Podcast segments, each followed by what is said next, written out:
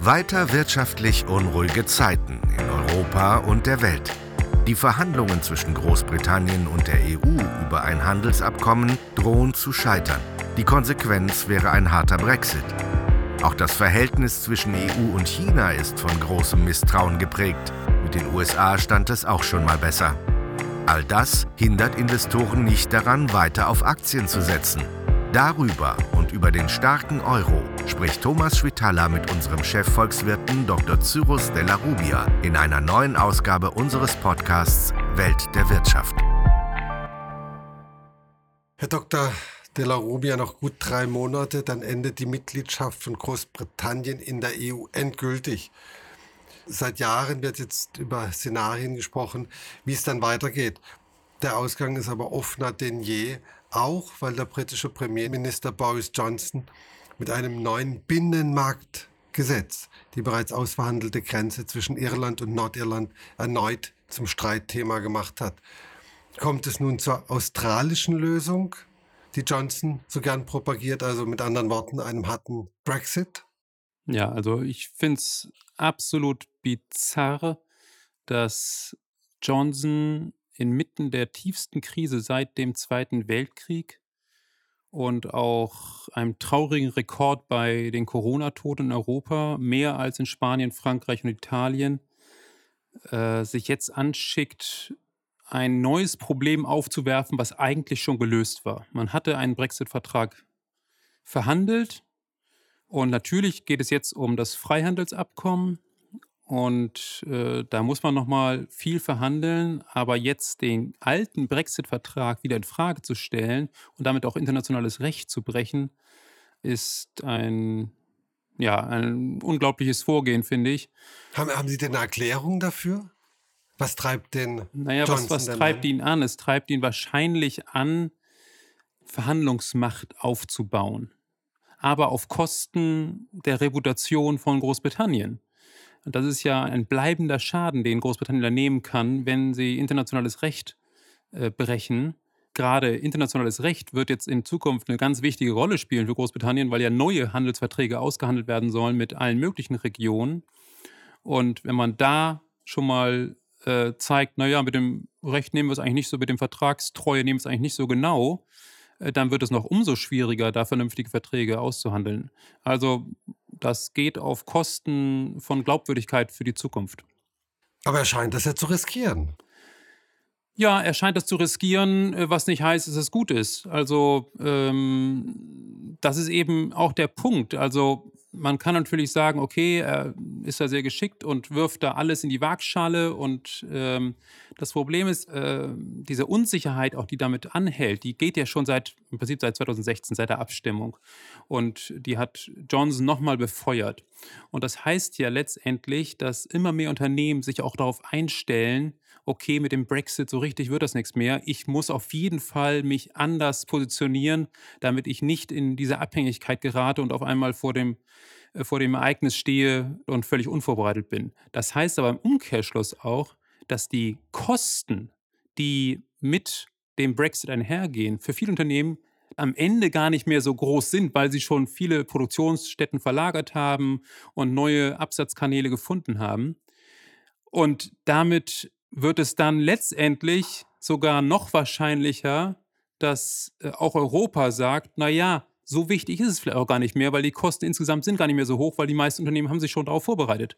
Also praktisch so ein Effekt, dass die Firmen sind alle so frustriert, dass sie eh jetzt schon so tun, als gäbe es einen harten Brexit Ganz und genau. äh, die Auswirkungen eines harten Brexits werden auf jeden Fall schlagend, egal ob man zum guten Verhandlungsergebnis kommt oder nicht. Ja, es wird nochmal einen Unterschied machen, äh, wenn wir dann diese langen Schlangen an der Grenze sehen und so weiter. Aber dennoch, für viele Unternehmen, ähm, die haben das im Prinzip schon eingepreist, wenn man so will. Und dann entsteht genau dieser Effekt. Und insofern ist diese Verhandlungsmacht, die Johnson aufbauen will, am Ende weniger wert, als er vielleicht jetzt denkt. Was glauben Sie denn, was passiert denn, wenn es einen harten äh, Brexit gibt? Was, was bedeutet das für Großbritannien? Also unser Szenario ist, sage ich mal, oder die Wahrscheinlichkeit, dass es zum harten Brexit kommt, sehen wir immer noch unter 50 Prozent, aber sie ist eindeutig gestiegen durch diese Vorgehensweise, die Johnson jetzt wählt.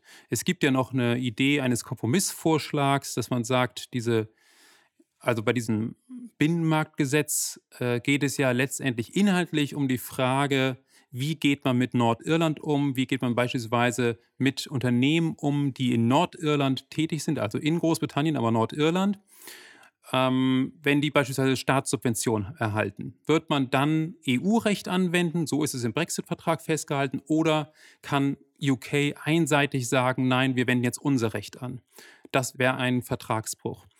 Und äh, da äh, sagt Großbritannien, na, wir wollen da die Souveränität haben. So, und jetzt ähm, gibt es auch ein paar andere Fälle, wo das auch angewendet werden soll. Und jetzt geht es bei diesem Kompromissvorschlag darum, dass man sagt, wir beschließen das Gesetz, aber kurz bevor es in Kraft tritt, müssen wir es nochmal beschließen. Äh, sodass man praktisch nochmal einen Ausweg hat, um dann doch noch einen Rückzieher zu machen und internationales Recht nicht zu brechen. Ob es dann soweit kommt, das wird man sehen. Und die Frage ist auch, inwieweit die EU sich davon so sehr beeindrucken lässt und tatsächlich Kompromisse macht. Aber ich möchte nochmal darauf zurückkommen. Wenn man in äh, Bruttosozialprodukt, in Arbeitslosigkeit denkt, was würde denn ein harter Brexit bedeuten? Also ich meine, Großbritannien ist jetzt schon im zweiten Quartal, da ist das Bruttosozialprodukt um 20 Prozent eingebrochen. Die sind auf einem extrem tiefen Niveau. Von da aus kann es eigentlich erstmal nur noch aufwärts gehen. Jetzt geht es eigentlich nur um die Frage, wird es jetzt nachhaltig aufwärts gehen oder wird es durch einen harten Brexit nochmal gebremst werden? Es ist ganz klar, dass viele Unternehmen sagen, gerade aus dem Industriebereich, wir brauchen den Binnenmarktzugang wir brauchen den großen Markt Europa vor der Tür und wenn wir den nicht haben, dann werden wir mittel- bis langfristig aus Großbritannien verschwinden. Und das heißt letztendlich, dass wir geringeres Wachstumspotenzial für Großbritannien haben. Und das kann ich Ihnen jetzt nicht in, in Zahlen wirklich ausdrücken, was das bedeutet, aber es bedeutet auf jeden Fall weniger Wohlfahrt. Aber weniger Wohlfahrt äh, wird es ja wahrscheinlich auch für die EU bedeuten. Also Großbritannien ja. ist ein wichtiger Handelspartner. Deutsche Autos werden in Großbritannien gern gefahren. Was bedeutet, äh, was bedeutet für uns denn ein harter Brexit? Also klar, wir werden auch negative Effekte sehen, beziehungsweise die sehen wir auch schon. Äh, gerade weil eben Unternehmen sich im Vorfeld schon darauf vorbereiten und ich glaube auch beispielsweise die Automobilindustrie, die hat wahrscheinlich mittlerweile sogar andere Prioritäten ganz oben stehen. Da geht es um E-Mobilität, da geht es darum, am chinesischen Aufschwung äh, teilzunehmen, äh, da geht es um den globalen Wachstumseinbruch wegen Corona da ist natürlich nicht unbedingt willkommen, wenn jetzt noch so ein harter Brexit dazukommt, aber äh, das ist nicht unbedingt der, der entscheidende Punkt, der die Automobilindustrie äh, beeinträchtigt. Also insofern sehe ich das von der Seite nicht so dramatisch. Was ganz klar ist, wir haben eine absolute Asymmetrie. Für Großbritannien ist die EU wesentlich wichtiger als für die EU Großbritannien. Und wir können auf Großbritannien viel eher verzichten, als das andersrum der Fall ist. Auch wenn Großbritannien was anderes behauptet. Aber kurioserweise haben wir diese Asymmetrie auch bei den Verhandlungen. Die EU strengt sich sehr an, ein Ergebnis herbeizuführen und die Briten torpedieren das eher. Ja, ich möchte die EU jetzt auch nicht heilig sprechen. Äh, ich glaube, dass man durchaus auch mit durchaus harten Bandagen kämpft. Also beispielsweise insistiert Barnier darauf, der Verhandlungsführer von der EU, äh, dass man zunächst Fischereirechte klärt und äh, das sogenannte Level Playing Field, also die, die Forderung, dass die Standards, die in äh, UK gelten, beispielsweise bei Staatshilfen in der Subvention, dass die die gleichen sind wie in der EU. Äh, dass man da keine Wettbewerbsverzerrung hat. Und erst dann will man in die Details für Freihandel eingehen. Und Großbritannien wollte das eigentlich anders machen. Und ich glaube, dass auf der EU-Seite durchaus auch Raum für Kompromisse da sein sollte. Ähm, aber äh, die Vorgehensweise, die Johnson wählt, ist, glaube ich, trotzdem nicht die richtige. Ihre Prognose, wie geht es äh, am 1. Januar nächsten Jahres weiter? Noch ist meine Prognose, dass wir mit Ach und Krach eine Lösung finden. Das wird ein relativ schlankes Freihandelsabkommen, wo wahrscheinlich noch nicht alles geklärt ist, wo man noch etwas nachverhandeln muss, aber man hat nicht diesen Peng-Effekt, dass Großbritannien einfach auf WTO, auf äh, das Level eines einfachen Mitgliedslandes der Welthandelsorganisation zurückfällt, sondern es ist tatsächlich noch institutionell eingebunden. Wenn wir mal weiter auf die Handelsbeziehungen gucken mit Großbritannien, das ist alles so ein bisschen gefährdet. Mit den USA läuft es auch nicht so gut. Jetzt haben wir noch einen ganz wichtigen Partner China. Da gab es jetzt kürzlich ein Gipfeltreffen, EU-China-Gipfeltreffen, virtuell sollte eigentlich in Deutschland ja. stattfinden. Und da ging es um das sogenannte Investitionsschutzabkommen. Können Sie uns erklären, was damit gemeint ist und können Sie uns auch sagen, wie sind denn die Aussichten, dass der Handel wenigstens reibungslos läuft? Bei Investitionsschutzabkommen geht es generell immer darum, dass Investitionen, die beispielsweise von EU-Unternehmen in China getätigt werden, äh, dass diese Unternehmen ja letztendlich geschützt sind, dass sie rechtliche Handhabe haben, um sich gegen ähm, Intervention der chinesischen Regierung wehren zu können, dass es da eine Gerichtsbarkeit gibt und entsprechend sich einigen kann. Und ähm, hier konkret geht es auch um, um die Frage, inwieweit äh, deutsche oder EU-Unternehmen auch eine entsprechende Mehrheit äh, haben können, wenn sie in Joint Ventures mit äh, chinesischen Unternehmen, ähm, wenn sie Joint Ventures eingehen. Das Problem bei diesen Gesprächen, Sie sagten, die waren eigentlich viel größer angelegt, da sollten eigentlich alle 27 EU-Staaten teilnehmen, äh, alles in Präsenz natürlich, aus Corona-Gründen dann eben digital, aber auch in einer wesentlich schlankeren Form. Also äh, ich glaube, die, die Kommissarin äh, Ursula von der Leyen, dann äh, Frau Merkel ähm, und noch ein paar andere Repräsentanten und auf der Seite der Chinesen eben Präsident Xi insbesondere. Aber das ist ein wesentlich kleinerer Rahmen und das hat durchaus eine gewisse Ursache, nämlich dass auch das Misstrauen gegenüber China auch deutlich gewachsen ist. Man ist nicht mehr ganz so offen und bereit, diesen Markt sozusagen um jeden Preis auch äh, zu erobern, beziehungsweise damit äh, im Geschäft zu sein, sondern man sieht auch, okay, äh, die Chinesen denken doch sehr stark an China zuerst und da sind die Zugeständnisse, die äh, die EU machen musste in der Vergangenheit, manchmal doch zu groß sodass äh, es, glaube ich, schwierig wird, dieses Abkommen tatsächlich äh, zeitnah abzuschließen. Auf der anderen Seite erleben die Chinesen, dass die Amerikaner sie zwingen, TikTok zu verkaufen und Huawei von, von Ausschreibungen ausgeschlossen wird. Das ist ja, beruht vielleicht alles ein bisschen auf Gegenseitigkeit. Ja, gut. Ich glaube, dass diese relativ, ja, unilaterale Handlung auf chinesischer Seite durchaus eine gewisse Tradition haben.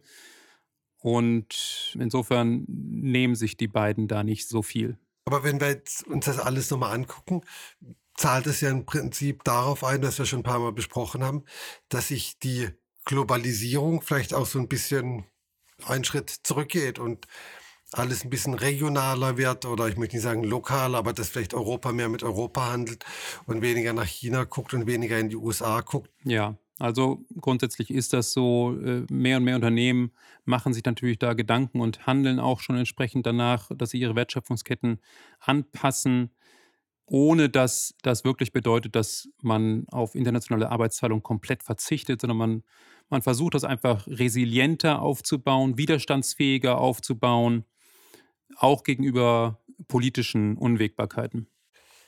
Lassen Sie uns das Thema wechseln. Wir müssen wieder über Corona-Neuinfektionen sprechen. Die Zahlen weltweit sind nach wie vor sehr hoch. Frankreich, Spanien haben Höchststände erreicht. Stehen wir denn vor einer zweiten Welle der Lockdowns? In Israel wird es jetzt wieder eingeben. Hm. Ja, Israel ist ein ganz interessanter Fall. Ich habe den Eindruck, dass äh, so liest man es zumindest. Das hat auch gewisse politische Ursachen, dass hier das ganze Land dicht gemacht wird. Es sind offensichtlich gewisse religiöse äh, Gruppierungen, bei denen die Ansteckungsraten besonders hoch ist. Und um den Verdacht der Diskriminierung äh, zu verhindern, hat man eben die Lockdown-Maßnahmen, die wirklich sehr scharf sind, äh, aufs ganze Land ausgeweitet. Was Westeuropa angeht, was Deutschland angeht, habe ich nicht die Erwartung, dass wir da auf einen neuen Lockdown zulaufen. Äh, wir hatten das ja auch letztes Mal thematisiert. Wir wissen einfach mehr über das Virus. Äh, wir wissen, wie man darauf auch reagieren kann, ohne dass man alles dicht macht. Und ähm, gleichzeitig muss man feststellen, dass die Zahl der Todesfälle deutlich, deutlich geringer ist, als das äh, zu Hochzeiten während des Frühjahrs der Fall war. Das gilt nicht nur für Deutschland, das gilt auch für Frankreich und Spanien, auch wenn die Zahlen dort höher sind als in Deutschland. Ähm, das liegt vor allem daran, dass die Altersstruktur sich deutlich verändert hat. Also nehmen wir mal Deutschland, da waren im Mai bei den Neuinfektionen äh, betrafen 14 Prozent über 80-Jährige, 80 und älter. Und aktuell sind es nur noch 1,4 Prozent. also jetzt infizieren sich mehr junge Leute. Ganz genau. Es infizieren sich einfach mehr junge Leute und kaum noch ältere Leute. Und das hat natürlich dann Implikationen auf die Todesfallraten. Was allerdings auch nicht bedeutet, dass wir uns zurücklehnen können, weil natürlich, je mehr Leute insgesamt infiziert sind, desto eher werden diese Menschen auch in Kontakt geraten mit älteren Menschen und insofern muss man da weiter wachsam bleiben. Bislang haben staatliche Hilfsprogramme Pleitewellen und Massenarbeitslosigkeit verhindert. Wir haben auch da schon ein paar Mal drüber gesprochen, wie tief sind die Taschen der Staaten denn? Also wie lang kann man das weiterführen? Also dass es Insolvenzrecht immer noch mal ausgedehnt wird, wird ja. verlängert wird und, und so weiter und immer mehr Hilfen. Wie, wie lange kann man das Spiel weitermachen? Ja, das Dilemma ist ja klar. Wir haben es auf der einen Seite mit der Überlegung zu tun, na gut, da ist eine Durststrecke, die müssen wir überbrücken und irgendwann normalisiert sich das. Das ist sozusagen die positive Sichtweise und äh, wenn das so wäre, dann klappt das auch alles schön. Auf der anderen Seite kann es eben auch sein, dass wir hier strukturelle Brüche sehen und dass Unternehmen subventioniert werden, die am Ende doch pleite gehen. Und ähm, da muss man irgendwie einen Mittelweg finden und es wird am Ende nie perfekt sein. Es wird am Ende auf jeden Fall so sein, dass wir Unternehmen haben, die 12, 18 Monate Subvention bekommen haben und dann doch pleite gehen. Das heißt, da hätte man auch von vornherein sozusagen sagen können, im Nachhinein, Mensch, da hätten wir gar nicht das Geld verschwenden müssen.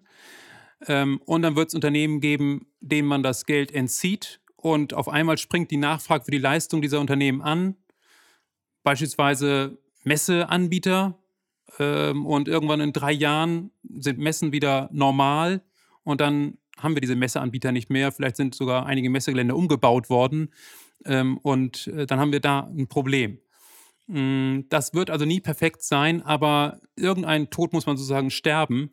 Und äh, wenn wir weiterhin da festhalten, dass wir ein marktwirtschaftliches System haben wollen, und ich glaube, da herrscht immer noch weit, breiter Konsens, dass das so ist, und äh, insofern äh, rechne ich nicht zum Beispiel damit, dass das von Ihnen angesprochene ähm, Insolvenzantragspflichtgesetz, dass das bis, das ist ja bis Dezember sozusagen ausgesetzt, dass das nochmal über einen längeren Zeitraum ausgesetzt wird, sondern ich glaube, dann ist auch wirklich Schluss. Und wenn Schluss ist, was passiert dann? Haben wir dann die große Pleitewelle? Wir werden deutlich mehr Insolvenzen sehen. Ähm, gerade im kommenden Jahr es gibt eine Schätzung von der Allianz bzw. Euler Hermes, äh, die sagen, dass die Insolvenzen um 8% zunehmen werden äh, gegenüber diesem Jahr. Das ist jetzt äh, historisch gesehen durchaus recht viel, aber es bedarf auch nicht so großer Fantasie, sich vorzustellen, dass es vielleicht doch etwas mehr wird. Und ähm, insofern, ja, also ganz klar, wir werden mehr Insolvenzen sehen. Und auch mehr Arbeitslosigkeit. Ja, ähm, wenn ein Unternehmen insolvent ist, dann wird es auch nicht mehr Kurzarbeit anbieten können. Und insofern werden die Kurzarbeiter aus diesen Betrieben dann in die Arbeitslosigkeit entlassen. Äh, das ist so. Haben Sie eine Projektion für das nächste Jahr? Was Arbeitslosigkeit angeht, äh, wir sind derzeit bei 6,3, 6,4 Prozent Arbeitslosenrate. Und ähm, wir können uns vorstellen, dass wir bis an die 7% rangehen. Was immer noch einigermaßen moderat wäre. Ja, also ich glaube, für die Betroffenen stellt sich das dann anders dar, aber als Gesamtzahl und auch im europäischen Vergleich ist das dann immer noch relativ gut. Wenn man sich andere Länder anschaut, in Spanien sind wir bei 14 Prozent, in Italien sind wir, meine ich, um die 10 Prozent und da werden wir sicherlich auch noch Anstiege sehen. Also im europäischen Kontext sieht es dann schon deutlich ähm, schlechter aus. Lassen Sie uns einmal auf den Ölpreis gucken, der ja eigentlich immer ein ganz guter Indikator für den Gesundheitszustand der Weltwirtschaft ist. Der Ölpreis ist zuletzt deutlich gefallen. Äh, das äh, Barrel Brent unter 40 US-Dollar, WTI noch deutlicher. Heißt das, dass die Weltwirtschaft eigentlich äh, doch ziemlich, ziemlich darb, dass der ziemlich schlecht geht? Oder ist die Spekulation und einfach, äh, ja, wie der Ölpreis halt manchmal ist, mit mm. viel Volatilität verbunden? Also grundsätzlich haben Sie recht, wenn man über einen längeren Zeitraum geht, dann kann man schon eine, eine, deutliche Parallelbewegung zwischen Wachstum auf der einen Seite, Wachstumseinbrüchen äh, und der Ölpreisbewegung sehen. Aber es gibt auch Phasen, nehmen wir mal beispielsweise Ende 2014 und dann die darauf folgenden zwei, drei Jahre. Da hatten wir einen Einbruch bei den Ölpreisen und das Wachstum war aber im Prinzip unverändert bzw. relativ gut. Äh, also da war das, der Ölpreis kein besonders guter Indikator. Aktuell sehe ich tatsächlich vor allem einen Strukturbruch am Werk. Ähm, und es gibt durchaus jetzt Diskussionen, ob wir, hm, ja, man spricht davon Peak Oil erreicht haben. Peak Oil hat man früher in der Diskussion immer ähm, verwendet, um darzustellen, ja, wir werden irgendwann ein Ende der Ölvorkommen sehen. Also äh, es wird einfach nicht mehr Öl geben. So, das war lange Zeit die Diskussion und jetzt ist die Diskussion, ja, wir werden ein Ende bei Öl sehen, aber auf der Nachfrageseite. Es wird einfach nicht mehr Öl nachgefragt. Also Peak Oil bedeutet der größte historisch gemessene Ölverbrauch, Ölverbrauch. beziehungsweise Öl, genau, aktuell jetzt der ähm, höchst gemessene Ölverbrauch. Und da hat äh, interessanterweise das Ölunternehmen BP das Szenario in den Raum gestellt, vielleicht haben wir Peak Oil Demand, also Peak Oil auf der Nachfrageseite, schon 2019 erlebt. Da haben, äh, wurden täglich 100 Millionen Barrel, 100 Millionen Fass pro Tag verbraucht. Und ähm, aktuell sind wir so im Bereich von zwischen 90 und 95 Barrel pro Tag. Und wenn Sie sich mal die Flugzeugindustrie alleine anschauen, äh, ich habe mir die Daten vorhin nochmal genau angesehen. Da ist der Verbrauch der Flugzeugindustrie normalerweise so um die 5 Millionen Barrel pro Tag, also ungefähr 5 Prozent alleine schon. Und das sind noch Daten ohne China. Also China über den Daumen vielleicht nochmal eine Million Barrel ähm, pro Tag, die dazukommt. Also das sind schon ähm, gewaltige Zahlen, die alleine von der Flugzeugindustrie kommen. Und wenn Sie dann feststellen, Cathay Airways äh, aus Hongkong hat gerade 40 Prozent seiner Flotte stillgelegt und man kann erwarten, dass von anderen ähm, Flugzeuganbietern da äh, ähnliche Zahlen auch kommen werden, dann ähm, ist die These nicht so ganz abwegig, dass wir auch dauerhaft äh, niedrige Ölnachfrage sehen werden. Wobei ich meine, 90 Millionen Barrel ist immer noch viel. Es kommt ja darauf an, wie viel angeboten wird. Ja, das ist richtig. Aber ähm, erstmal sind die Quellen, die wir haben, sind ja durchaus in der Lage, dieses Angebot auch zu bringen, also auch die alten 100 Millionen noch auf den Markt zu bringen. Und insofern herrscht schon ein Angebotsdruck, der die Preise nach unten drückt. Und gleichzeitig haben wir volle Läger. Also die Lagerbestände sind alle am Zenit sozusagen. Und äh, insofern ähm, sehe ich wenig Spielraum, dass jetzt die Preise äh, durch die Decke gehen, sondern ich glaube, dass wir tatsächlich in diesem Bereich äh, von 40, 45 ähm, bleiben werden. Und das heißt auch, dass die Autofahrer sich weiter freuen, wenn der Liter Diesel nur einen Euro kostet. Ja, aber die Autofahrer sind natürlich auch gleichzeitig auch ein Teil der Gleichung, weil beispielsweise viele weniger pendeln. Weil sie Homeoffice äh, weil sie Homeoffice haben, weil zunehmend strukturell auch E-Mobilität mehr äh, zum Tragen kommen wird. Und äh, insofern haben wir auch da eine, eine, weitere Komponente, die die Nachfrage einschränkt. Der Ölpreis ist gefallen. Der Euro ist nach wie vor extrem stark, zumindest gegenüber dem Dollar. Ist es ein starker Euro oder ein, ein schwacher Dollar? Und was bedeutet der starke Euro denn für die Exportwirtschaft, auf die vor allem Deutschland ja stark angewiesen ist? Ja, also die EZB hat ja äh, letzte Woche getagt und da war die Stärke des Euros durchaus ein Thema. Äh, für die EZB ist, äh, da steht nicht so sehr im Fokus, ob das jetzt ein Problem ist für die Exportwirtschaft der Eurozone, sondern eher, ob durch die niedrigeren Importpreise, weil wenn der Euro stark ist, dann sind die Importpreise günstiger, ob dadurch die Inflation wieder nochmal gedrückt wird und wir sind ja schon im deflationären Bereich, also bei, die Preise sinken derzeit sogar.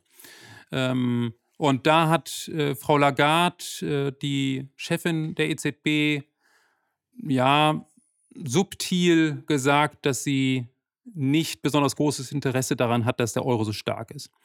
Das war aber offensichtlich nicht wortgewaltig genug. Äh, der Euro hat kaum nachgegeben. Ähm, aber man kann sich vorstellen, dass wenn der Euro auf 1,25 äh, gehen sollte, dass dann die EZB etwas deutlicher wird und versucht, da auch verbal zu intervenieren.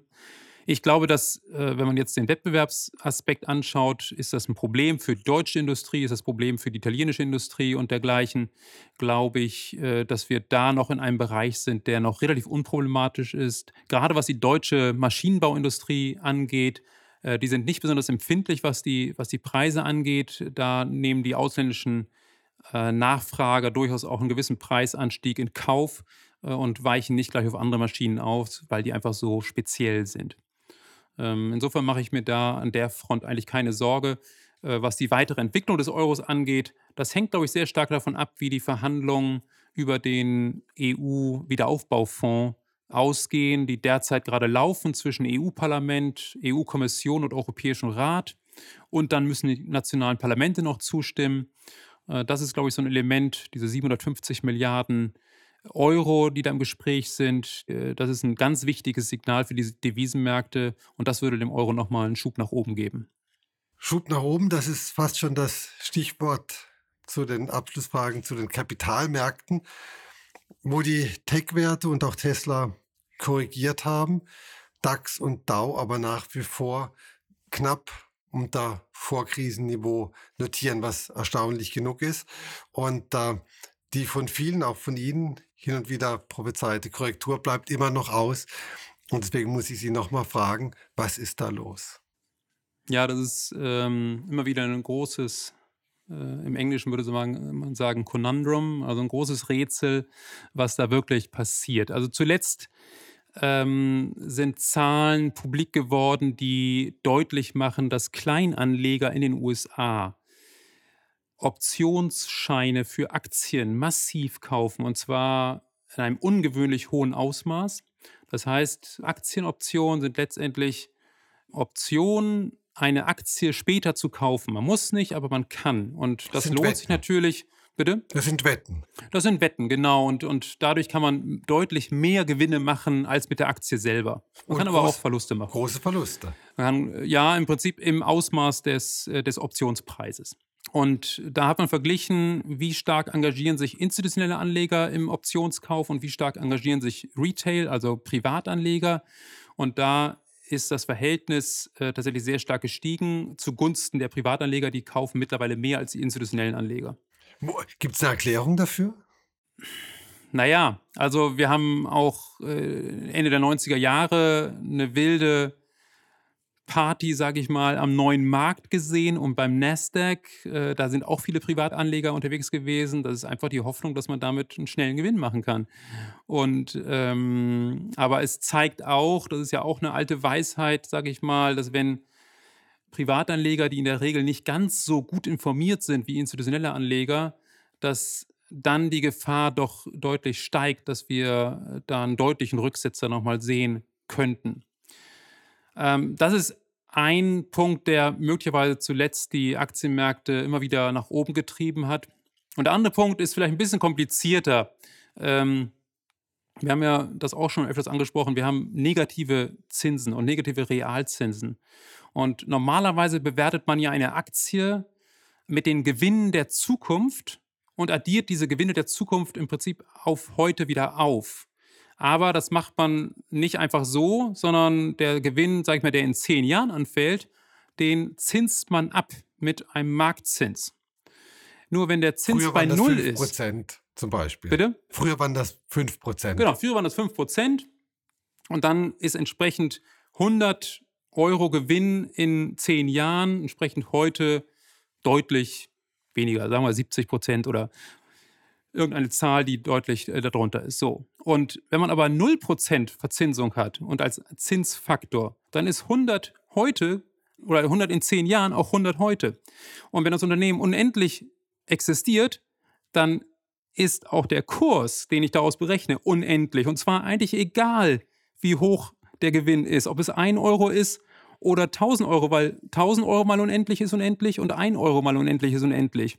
Das heißt, ich verliere völlige Schwerkraft im Prinzip in diesem Bereich und deswegen ist jede Bewertung richtig oder falsch. Aber könnte man auch sagen, dass die Bewertungsmodelle an der Nullzins- oder Negativzinspolitik der Zentralbanken scheitern?